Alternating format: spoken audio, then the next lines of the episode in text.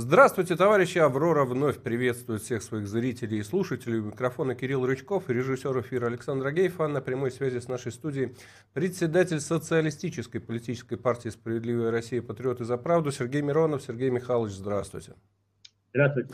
Сергей Михайлович, спасибо, что остаетесь открытым к диалогу. Мой первый вопрос более чем закономерен. Завершился единый день, точнее, единые дни голосования. Как вы, как лидер партии, оцениваете Э, результаты, в каких регионах э, партия может сказать, что добилась успеха, в каких регионах э, результаты, ну, откровенно можно признать провальными. В частности, интересует ваше мнение по московской электоральной баталии. Ну, давайте по порядку. Конечно, радости результаты не принесли. А, потому что а, из 20 субъектов Российской Федерации, где были выборы в законодательные органы власти, в 7 наша партия не преодолела 5% барьер. Особенно обидно, что мы не преодолели барьер Донецкой Народной Республике, которой мы помогали, и я первый из политиков 30 а, декабря 2014 года туда приезжал, и я уверен, что люди все помнят, все знают – и с моей точки зрения так посчитали. Э, я официально э, объявил о признании результатов выборов. Мы ничего оспаривать не будем.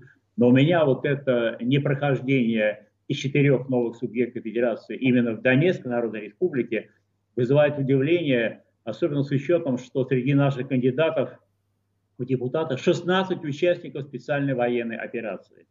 А, ну, как-то очень странно это для Донецкой Народной Республики.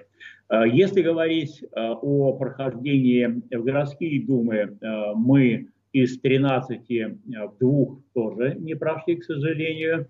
Есть один интересный момент. Ну вот я уже спокойно, было время, проанализировал результаты э, всех оппозиционных партий. Ну, когда я говорю оппозиционные, я имею в виду нашу социалистическую партию «Справедливая Россия. Патриоты за правду», КПРФ и ЛДПР.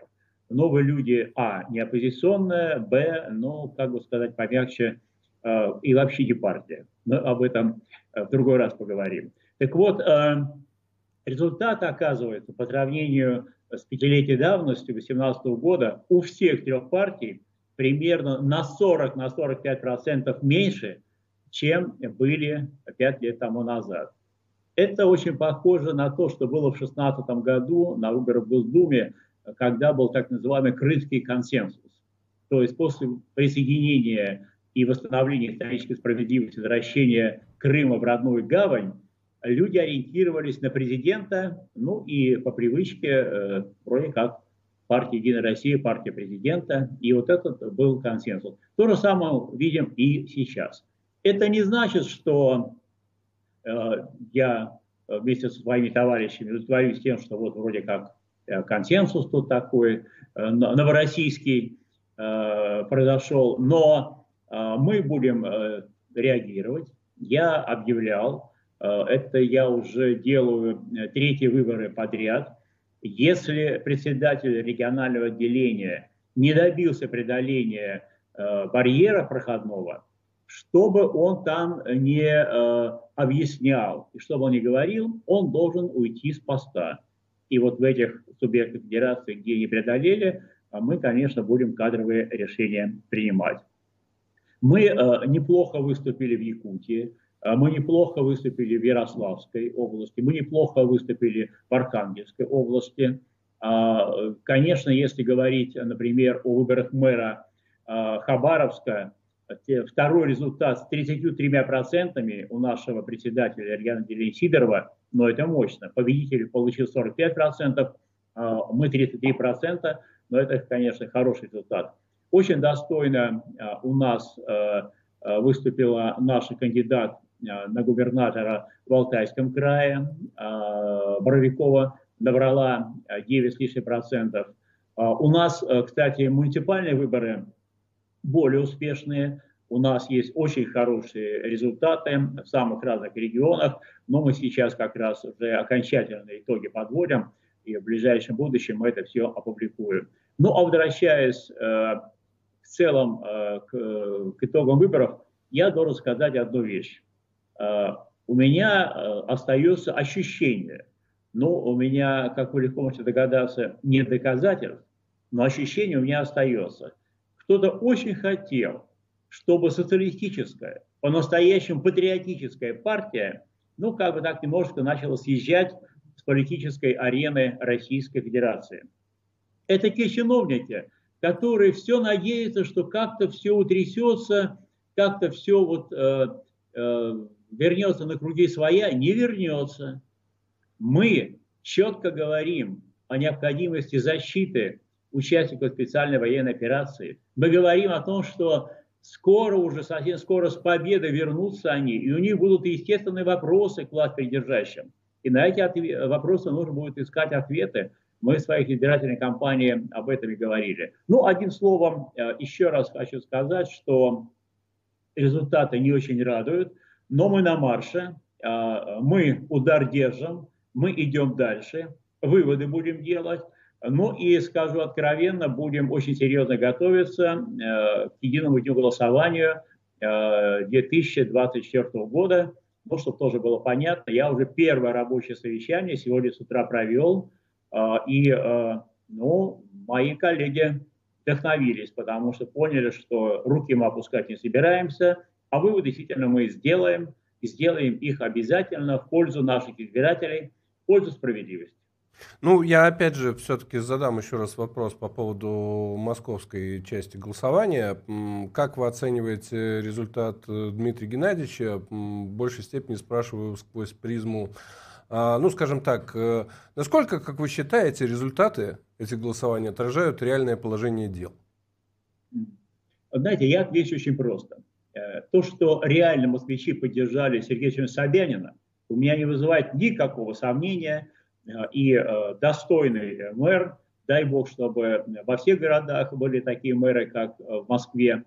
А вот уже распределение так называемых оппонентов Собянина, начиная с Леонида Зюганова, который нигде ничего не делал, выехал только на фамилии, и дальше ЛДПР Чернышов и Дованков, и наш Дима Гусев, но, честно говоря, можно было не глядя перетасовать, э, разместить их в любой вообще последовательности, с любыми цифрами, э, малозначащими, как у всех.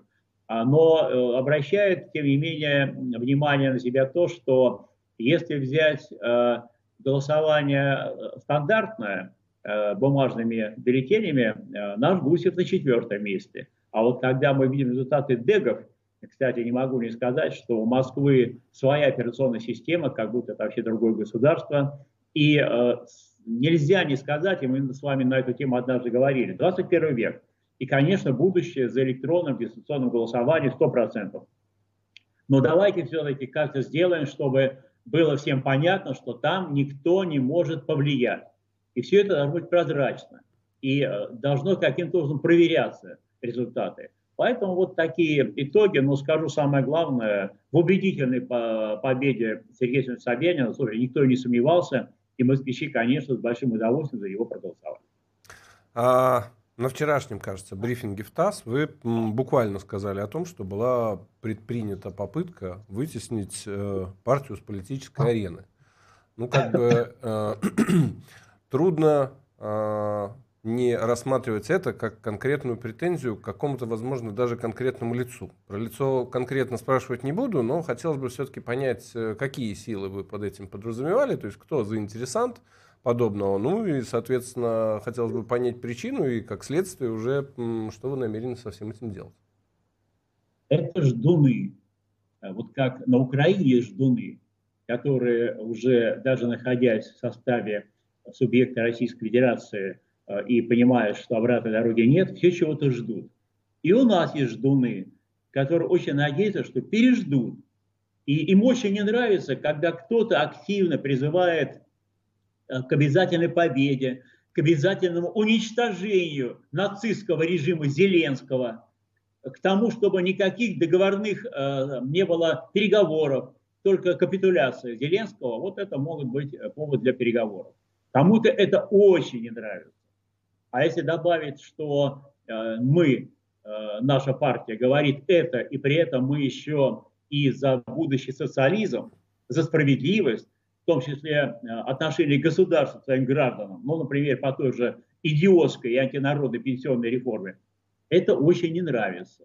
И показать, что, видите, а вообще-то они вообще уже куда-то уходящая натура, за них как-то вообще не очень-то и голосуют. Вот это очень кому-то хотелось. Но перебьются. На самом деле э, мы э, реалисты, и то, я, о чем я сказал про консенсус Новороссии, это действительно так.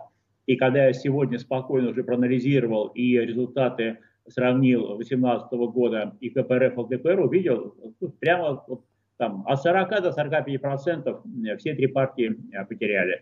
Поэтому э, у них запас немножко был побольше, э, чем у нас, поэтому, может быть, у нас и ЛДПР только в Калмыкии они не прошли, а мы вот в семи регионах. Ну, как я уже сказал, те, кто пытался нас двинуть с политической арены, перебьются, никуда мы не уйдем, мы будем. И я вас уверяю, итоги единого дня голосования через год будут совершенно иными. И мы э, такую работу уже начали. Ну вот э, перед декорациями, расставленными первыми двумя вопросами, как раз хочу задать вопрос третий. Мне, как вы знаете, очень не дает покоя решение вашей партии поддержать, даже не поддержать, а выдвинуть кандидатуру Владимира Путина на будущих президентских выборах. Тут просто Песков в очередной раз сказал, что Владимир Владимирович пока еще не делал заявление относительно своего участия. И я тут вот подумал, а если вот предположить гипотетическую ситуацию, что Владимир Владимирович э, по независящим, может, даже от него обстоятельствам примет решение в выборах не участвовать. Единая Россия а, выдвинет своего нового кандидата, а Владимир Путин этого кандидата публично поддержит. Поддержите ли вы и такое решение президента?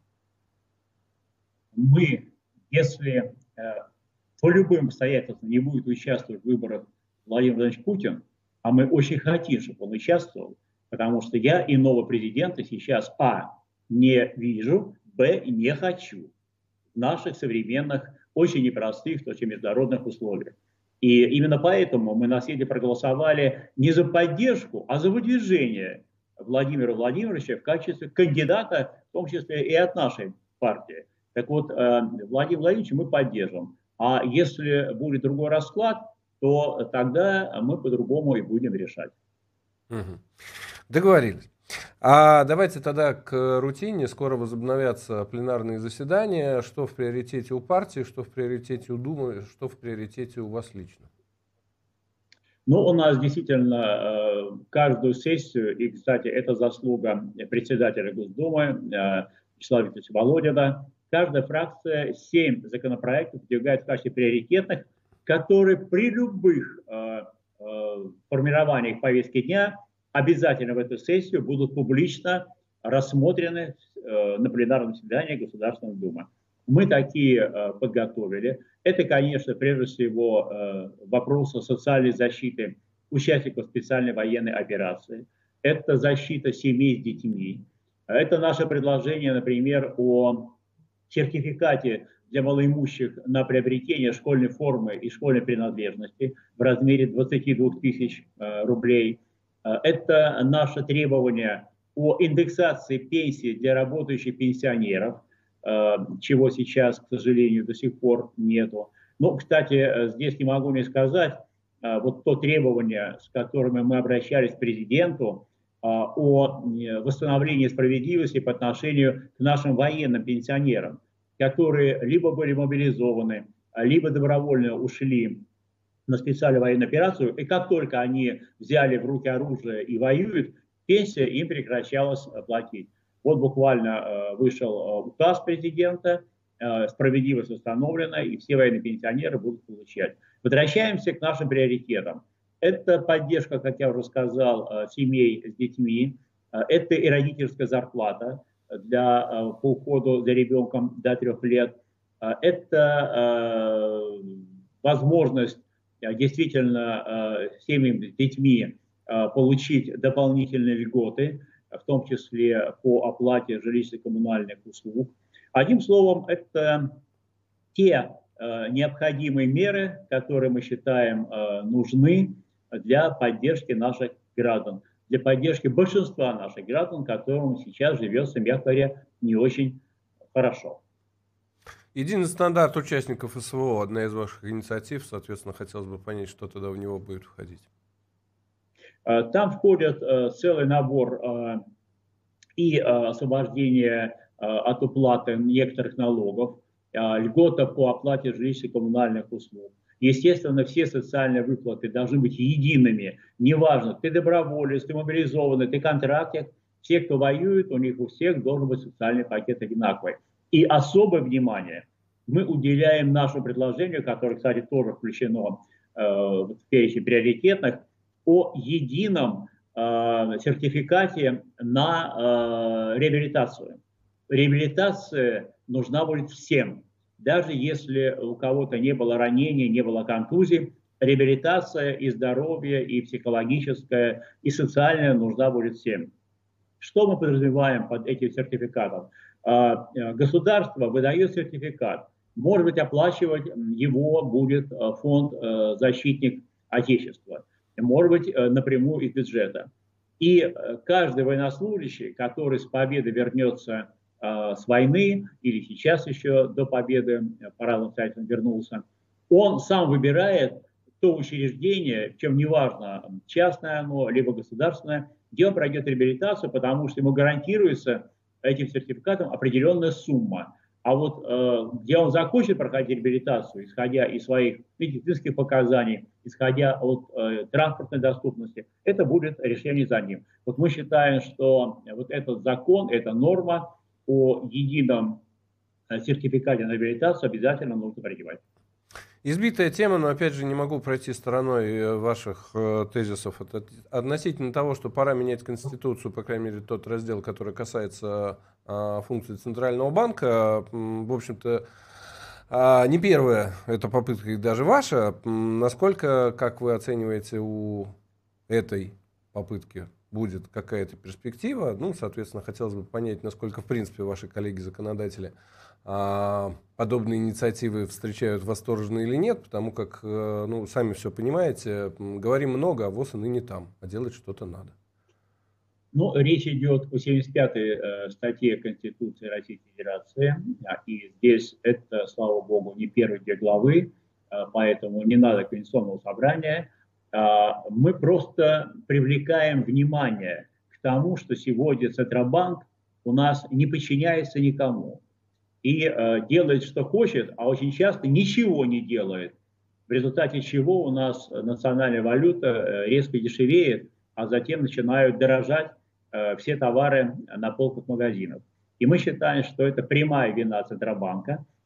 И глядя в корень проблемы, мы видим, что проблема заключается именно в независимости, какой-то статье говорится, э, от любых других органов власти. Мы считаем, что это в корне неверно, и сегодня, опять же, в этой статье написано, что главная функция э, удержания э, твердости валюты национальной, а эту функцию Центробанк явно сейчас не выполняет. Пользуясь тем, что он независим, никто его не может принудить, никто не может ему указать, мы считаем это неправильно. С точки зрения поддержки, но вопрос изменения Конституции непростой. Вы знаете, еще у нас и предложение по 13 статье. Да, здесь, это... уже, да, здесь уже нужно конституционное собрание, закона о котором 30 лет так и нету. ну там вы да? буквально на святое это замахнулись. говорится, что необходимо э, конституционное собрание, а закона нет, поэтому этим тоже вопросом нужно будет заниматься. Поэтому э, сейчас говорить пока о какой-либо поддержке э, преждевременно – но мы вот с этой темы не уйдем, потому что в конце концов наша настойчивость рано или поздно э, э, отражается на самом главном решении, а самое главное решение – это решение нашего президента. Поэтому мы будем настоятельно напоминать о том, что эта норма 75 статьи Конституции не соответствует национальным интересам нашей страны и интересам граждан нашей страны. Ну, раз уж вы сами упомянули, не могу не спросить, а как должна, с вашей точки зрения, ну хотя бы образно, звучать статья про идеологию? А, статья э, сегодня звучит таким образом. В Российской Федерации не допускается государственная и обязательная идеология. Наше предложение убрать из этой нормы слово «государственное». Вот обязательной идеологии не может быть по определению. У каждого человека своя голова на плечах, и вот обязательно, все вот у нас вот обязательно только такая, но государственная, кому-то, может, она не очень будет нравиться, но она официально будет объявлена государственная идеология, основанная на патриотизме, на справедливости, на э, тех э, духовно-нравственных ценностях, о которых издал 9 ноября прошлого года указ президента Российской Федерации. Поэтому вот э, предложение не совсем убрать, да, пускай будет говорить о том, что ну, это тоже э, здравый смысл подсказывает, что обязательно не может быть идеология. Но вот э, отсутствие или запрет на государственную идеологию в корне не верен в нашей Конституции. Ну, опять же, вот прошло в лентах э, ваше заявление относительно того, что под концепцию СССР 2.0 вы назвали, цитирую, тщательно продуманным и абсолютно реальным путем движения страны в будущее. Спорить тут, э, мягко говоря, не с чем, но все-таки хотелось бы узнать, а какой экономический, по крайней мере, период существования СССР а, вы здесь подразумеваете в качестве ориентира? Ну, никакой период не подразумеваем, потому что э, э, СССР 2.0 мы расшифровываем э, э, социалистическая, суверенная, справедливая Россия. Если мы говорим о социалистической, мы говорим о социализме, которого не было, и мы не видели его в Советском Союзе. И никакой период в качестве идеального или приближенного к идеалу мы не планируем брать. Если мы говорим о суверенности, здесь понятно, это действительно не только суверенность национальная как страны, суверенная экономика, суверенное образование, лучшее в мире, которое было признано, а не эти баллонские идиотские э, костыли, которые мы взяли себе для чего-то. А, и суверенная культура, а, и вот это все нужно обязательно. Но справедливое, это я уже говорил, это справедливое отношение государства э, к своим гражданам, чего сейчас, к сожалению, несмотря на седьмую статью Конституции, где говорится, что Российская Федерация социальное государство, не социальное потому что до социали нам еще очень далеко. Вот что мы подразумеваем под концепцией СССР 2.0. А, тема миграции, в общем-то, стала уже регулярной для наших с вами бесед. Я тут э, взял на себя смелость придраться еще к одной вашей инициативе и задать тот же вопрос, который, собственно, привычно задаю. Вот э, вы поддержали, а, точнее, правильно сказать, что председатель Думского комитета по вопросам э, женщин, детей и семьи Нина Останина поддержала вашу инициативу о квотировании а, детей мигрантов, точнее, правильно сказать, иностранцев а в российских школах, э, вопрос, э, повторюсь, э, будет стандартный. Не является ли это борьбой а, со следствием, вместо того, чтобы объявить уже практически беспощадную войну причине, то есть миграционной политики государства? А, Кирилл, мы а, планируем а, осенью этого года провести большие парламентские слушания по выработке новой концепции, в том числе миграционной политики в Российской Федерации. Что нас не устраивает? Нас не устраивает огромное количество незаконных мигрантов, которые находятся здесь. Нас не устраивает, что у нас нет визового режима со странами Центральной Азии, и к нам приезжают запросто более того, и запросто получают гражданство, якобы сдав экзамен на знание русского языка, а сами ни бельмеса э, не понимают и по-русски не говорят. Это уже отдельный вопрос э, о коррупции в тех структурах, которые выдают документы о якобы сданном экзамене. А мы считаем, что катастрофический рост преступности со стороны вот при, э, при, приезжих мигрантов, э, он должен четко э, привести к тому, чтобы мы э, начали думать о безопасности наших граждан. И наше требование, если человек, э, мигрант, совершил преступление, естественно, он должен ответить по нашему законодательству, понести уголовное наказание, но мы призываем, чтобы вся семья его и весь клан его был немедленно выселен за пределы нашей страны. Пускай у них будет круговая порука, потому что очень серьезные если мы читаем э, письма, которые пишут нам наши избиратели, а нормальный депутат обязан читать, да, он видит, что каждый день криком люди кричат, что творится. И здесь, конечно, нужно наводить порядок. Работодатели, э, которые должны, с нашей точки зрения, платить в 4 раза больше э, тот самый э, налог на приезжего. Но самое главное, сейчас они покупают так называемый патент, болтаются без дела и даже работать не хотят, хотят где-то там у своих там земляков на подхвате что-то быть, а потом по вечерам начинают выходить и искать приключения на известное место. А, так вот, мы считаем, что работодатель наш должен отвечать, если ему действительно нужны те или иные специалисты, либо просто рабочие руки, пускай он гарантированно под конкретное количество выдает а, вот эти э, э, патенты на работу, и человек работал именно у него, и работодатель бы нес ответственность, чтобы вот это вот э, бесконечное наполнение квартир, а потом уже населенных пунктов и целые анклавы э, появляются, чтобы это абсолютно э, было недопустимо в нашей стране. Рядовая, в общем-то, ситуация. Выступает, значит, партия с хорошей инициативой о введении ежегодных э, выплат многодетным и малообеспеченным э, семьям э, на детей к сбору в школу. Минтруд, э, как нетрудно догадаться, все это дело рубит, говорит, денег нет. Я хотел обратить внимание на, если так можно выразиться, заочный диспут ваш с э, главой Минтруда. Вы вот сказали, что по Конституции именно парламент определяет размеры цели бюджета. В наших силах, сказали вы, изыскать средства на помощь гражданам, нашим избирателям, а не слепо следовать мантре правительства о том, что на это денег нет.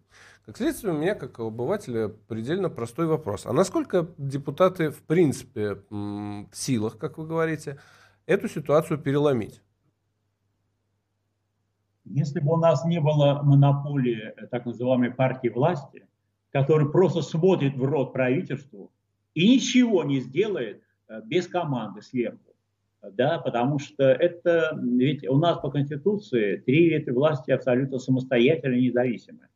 Э, законодательная ветвь власти, федеральное собрание, в лице прежде всего представителей Единой России, они сами себя умолили и считают, что они не самостоятельны.